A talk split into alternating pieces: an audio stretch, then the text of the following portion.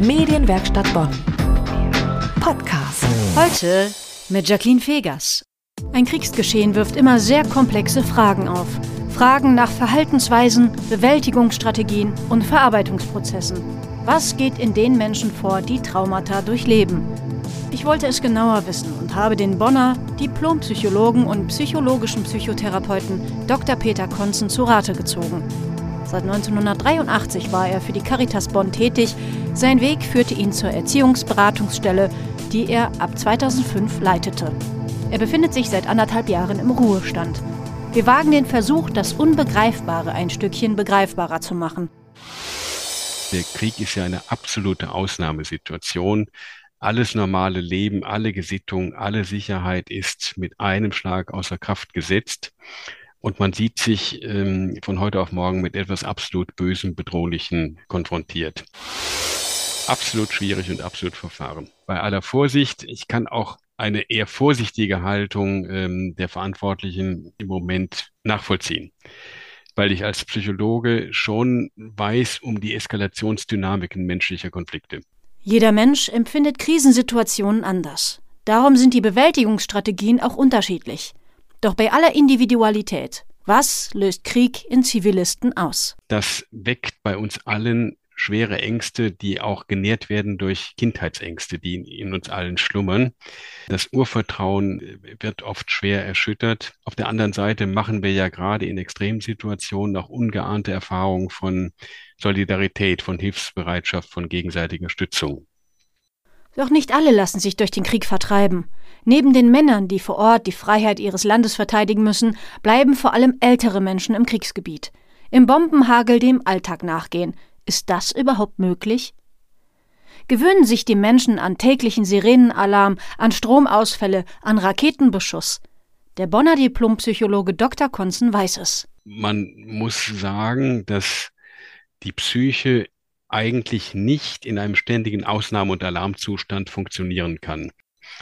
Der Mensch kann sich auch an Extremsituationen anpassen und die Psyche lernt eben sich in einer gänzlich veränderten Realität zurechtzufinden. Ein sehr bemerkenswerter äh, Befund ist ja beispielsweise, dass in Kriegs- und Extremsituationen die Zahl an Suiziden oder an schweren psychischen Erkrankungen nicht zunimmt. Aber wie nehmen Kinder den Krieg wahr? Kinder können natürlich noch nicht diese realistischen Vorstellungen vom Krieg entwickeln. Wir Erwachsene können noch nicht in dem Maß reflektieren oder zukünftige Situationen antizipieren.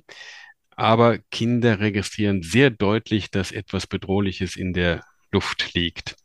Sie registrieren sehr genau die Ängste der Erwachsenen. Das macht oft noch ängstlicher als äh, die reale Situation. Also die Eltern sind, die Freunde, die Bezugspersonen sind auf einmal in einem ganz anderen Zustand.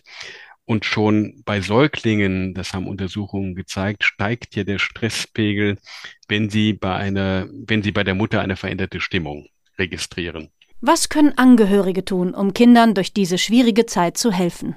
Es ist wichtig, hier mit Kindern über ihre Ängste zu sprechen und soweit das möglich ist, ihnen doch noch ein Gefühl des gehalten und geschützt werdens ähm, zu vermitteln.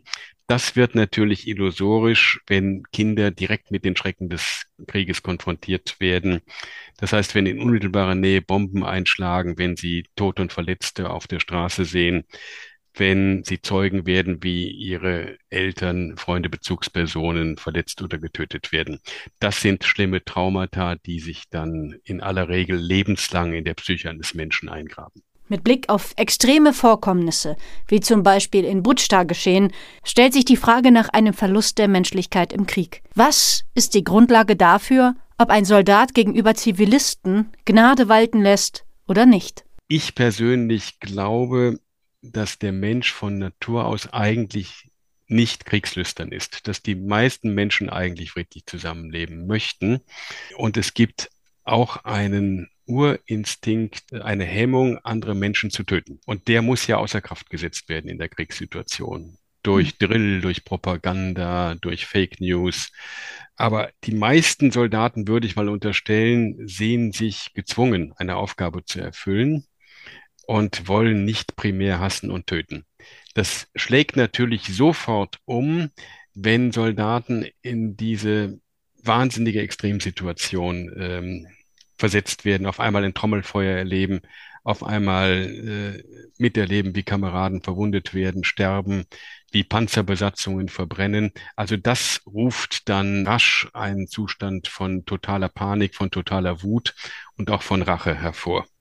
Und die totalitäre Propaganda heizt das ja noch an. Wir sind im Kampf mit absolut bösen Feinden und da ist alles gerechtfertigt. Doch wie blickt Konzen persönlich auf den Konflikt? Ich bin da kein Experte, ich habe zu wenig Ahnung, aber ehrlich gesagt habe ich keine Idee, wie dieser Konflikt sich lösen lassen könnte. Das war's für heute. Mit Jacqueline Fegers. Medienwerkstatt Bonn.